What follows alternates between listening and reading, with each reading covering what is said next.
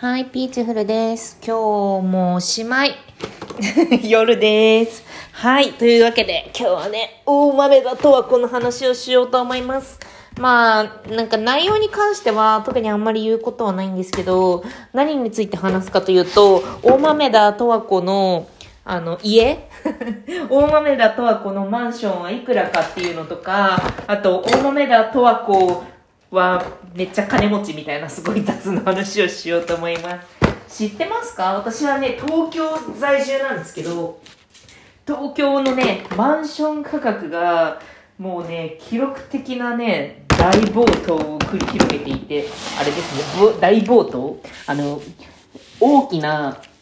暴れる沸騰の塔で大暴騰をね、してまして、今まあ、本当に今のねマンション価格は10年前と比べて何？1.5倍なんか体感的にはそのエリア的にはもっとみたいな。まあもともとさ、まあ、エリアの価格っていうのはさ再開発とかさ、まあ、そういうさまざまな思惑で変動するものですが、まあ、時勢とかね。そういうの変動するものですがしかしねこうここのところずっとマンションは上昇していて戸建てはそこまででもない。地価も上がってるけど戸建てはそこまで影響大きくなくてマンションがすごい上がってるんですよ。でなんかさあんまり根拠のない話としてオリンピックが終わったら安くなるみたいな話もあったけどまあ、全然そんなことも、まあ終わってないけどさ、終わってないけど、まあそんなこともなく、今も会長に値段が上がり続けてるんですけど、まあ、それは足元のトレンドな話でさ、いや大豆田十和子と3人の元夫見てます？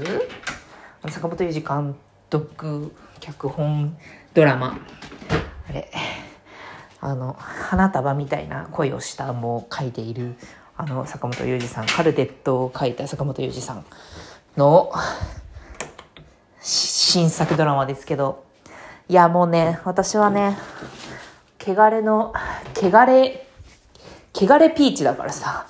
汚れピーチはどういう風に汚れピーチかというとね前もあのお散歩会とかで話しましたけど私は歩きながらすごい小声で夫に「ここだったら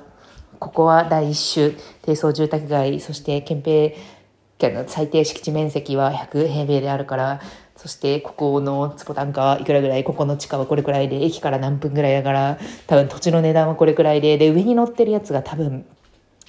これはなんか注文住宅っぽいから上物はまあ、うん、3000万円以上は絶対する。し、うん、で、それでこの土地ね、これで、あ、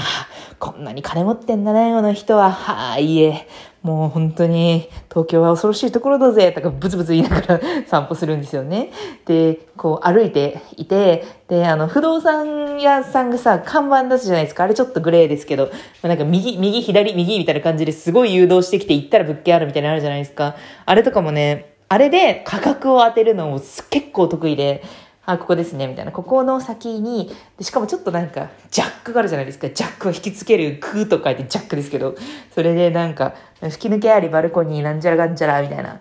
で、いくらいくらいくらって、なんかなん値段が書いてあったりなかったりするんだけど、書いてなかったら値段を当てるし、書いてたら、え、でもこれなんか異様に安くない？多分これ旗竿とかじゃない？みたいな。なんか前方道路が小さいとか、あの辺って結構ゴミゴミしてるから4メートル以下の道路多そうだよね。だから、なんか、再建不可、再建不可っていうのは再建築不可ね。あの、その上に建ってる建物はいいけど、新しい法律では、あの、この建物の大きさの建物は建てられません。または、建てちゃいけません。みたいな。建てちゃいけませんよ、再建不可ね。そういったか、そういうなんか制限付きの土地に建てるやつじゃないか、とか。そういうことをね、言いながらね、こうね、東京の街をとっとことディチジ、とっとこディチジ歩いているわけなんですけどね。ね、大豆だとはこの話に戻るよ。ごめんね。大豆だとはこの話が聞きたくて、私の路上トークを開いた方がいたら4分もお待たせしました。お待たせしましたが、大豆だとはこ。あのね、そういうプロファイリング方法で大豆だとはこの、あの、住んでるマンションをね、プロファイリングしたんですよね。で、まず、2話にヒントが結構多くて、1話は、まあ、かなりまあおしゃれなマンションで、リノベーションもきっと施されていて、なんか床のね、あの、小上がり小上がりってさ、ちょっと、あの、同じフロアなんだけど、段差が違う、段差がついている、みたいな、小上がりとかをね、利用した、しっかりしたリノベーションをやってて、小上がり結構金かかるのよ、リノベーション。リノベーションじゃなくて、なんかその、棚を積むタイプでやっても結構金かかるから、小上がりリノベしつつ、100平米以上、で、まあ、すげえおしゃれ、天井も高そうで、で、リビング、激広、リビリビング広い間取りはまあ、今流行ってるけど、それにしたって広くて、ね、登場人物がね、成人男性3人がさ、元夫として現れて、それも合わせて5、6人でダラダラできるような大きなね、フロアで フロアでさ、で、それで、ああ、なんかすげえいい家だな、いい家だなと思ってたんですよ、第1話から。おかしいな、おかしいな、すごいいい家だな。この東京に100平米以上のマンション、かっこ23くらいだったら、もうすごい、すごい値段がする、もしくはすごいすごいやばい物件、うーん、とかなんだけどな、おかしいな、おかしいな、ちょっと私のセンサー来ちゃってるな、おめでとう、こは、うーん、リノベーション会社の社長って言ったけど、3ヶ月前に社長になったらしいから、なんでこんないいマンション住んでるんだろう、おかしいな、おかしいな。でも、舞台がまだわかんないからな。東京じゃないかもしれないし、と思って。いや、でも東京だよな。これなんか東京だよな。おかしいな、おかしいな。都内に出てるな。おかしいな、おかしいな。どこに住んでんだろうな。と思ったら、第2話ですよ。決定的な瞬間。深センの方のスーパーだったら、まだ空いてるかも。娘が言ったんですよ。こう飲み会をしてる時にね。で、こう、三人の夫、元夫と、全然物語の話してないけど、まあ、大豆田十和子っていう女の人がいて、で、その人の元夫が三人いるんですよね。そこにまつわる様々な、こう、まあ、軽妙なね、軽妙なリリックで綴られる、あの、物語なんですけど、そのやりとりがね、言葉のやりとりが評価されている方だから、まあ、そういうなんか、面白いやりとりやったりしてんだけどね。それで、新鮮。新鮮ってわかります？あ、これなんかでも、東京の人しかわからない話だから、ちょっとすごい解説する。めっちゃ解説する。でもね、一瞬で解説できる。渋谷。渋谷の、厳密に言うと隣駅なんだけど、渋谷徒歩圏なんですよね。で、住所も、あの、渋谷区っていう風に出てて、なんでだろうな、なんか、あの、封筒かなんか渋谷区。で、とはこう、新鮮駅の方に歩いて行ける渋谷区住まい、しかもマンション100平米余裕に超えている、なんかすげえおしゃれなマンション、しかも築浅そう。3億以上って なって、もうここまで額が多いとさ、私ここまでさ、なんかちょっとさ、なんか伏せてたじゃない？このなんか土地の値段の見積もりの仕方とかちょっと伏せてたじゃない？だからそれでも十分にえげつない話はしとったけどさ、でも上物の値段、その土地の値段は、まあ、地域とかその駅とかによって、あの、変動するけれども、まあ、上物の値段はね、注文住宅3000万みたいなのは普通に、多分どこの地域でも一緒で、ここの、あの、注文住宅頼んだらそうですみたいな話だと思うんやけど、3億じゃ足りない、あの家は。大豆田十和子はどうやってあの3億円の家に住んでるの？そしてね、あの、あれね、家具も、大塚家具がなんか提供してるらしいんですけど、もうね、全部すごい軒並みしっかりとしたお値段をされていて、家具のことよくわかんない。私、あの、不動産屋さんの娘だから、不動産のことはすごい考えてる。そんな、別にプロじゃないけど、でも、いやー、思い出とはこう。でもね、これをこれね、私なんかうじうじ考え、うじうじ考えてたんだけど、3億だよ、3億みたいな、あんな家、いや、でも、タキマキ、タキマキも存在するけど、タキマキ、あ、タキマキっていうのはベリーのモデルね。あの人もなんか渋谷区に、もうすごいもう吹き抜けと庭と、みたいな、めちゃくちゃ、あのね、タキマキインスタグラム検索してください。これね、スタジオかと思ったら全部家なんでちょっと見てくださいね。なんか、あの人はなんか、もう本人ももちろんすごくこういろんなプロデュース、お弁当箱プロデュースとか、モビリのモデルとか、元、元ですけど、稼いでるんだけど、まあなんか夫の人が、その、有名ブランドのプロデューサーで、で、まあ結婚していて、みたいな、そういうので、あの、3児の母だったところ突然スカウト、みたいな、まあ、旧ベリーの、あの、前のベリーって基盤がある女は美しいっつって、なんか、夫と子供がいて安定した私、かっこ、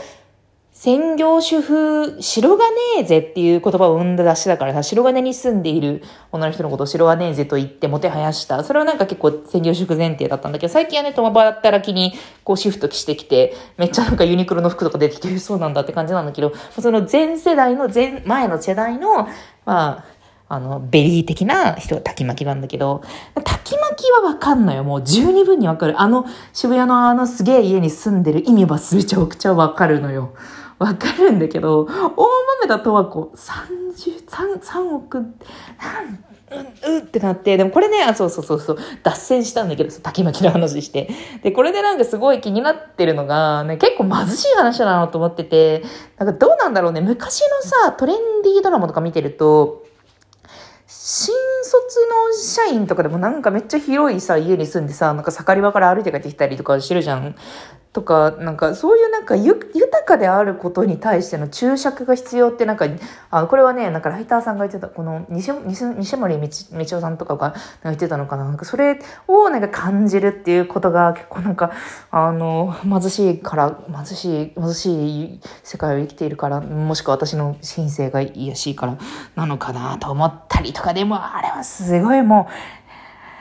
ツイッターには私、なんか大豆田十和子見ます。あの、出演者全員が年収3000万以上の世界って言って、3000万でも足りないと思うよ。そんな人どこにいるの？すごくない？でこれね、なんかね、友達にね、なんか LINE したらね、あの、代々木上原には、なんかあれほどではないけどいるって言われてね、はあ、金や、金金。いやー、金の話だよ。って思ってね、見てます。でもあれなんじゃないですかね。すごいなんか、私がこう軽口で言ってたのが、花束みたいな声をした、あの、前作ですけど、まあ、あの、制作順番は知りませんけど、あれでなんか調布駅徒歩30分の、なんか、ね、カップルをさ描いたわけじゃない。もうそれの反動なんじゃね？えとすごい言ってました。なんか、新鮮駅徒歩圏内の、なんか、超高級し、なんか地下室マンション、あれはギャップがすごいってなって、うーってなってました。そう、お洋服もね、デザイナーズブランドのものをずっと着ててね、なんか20万円ぐらいの服でね、お風呂掃除をしてるらしいですよ。さようなら。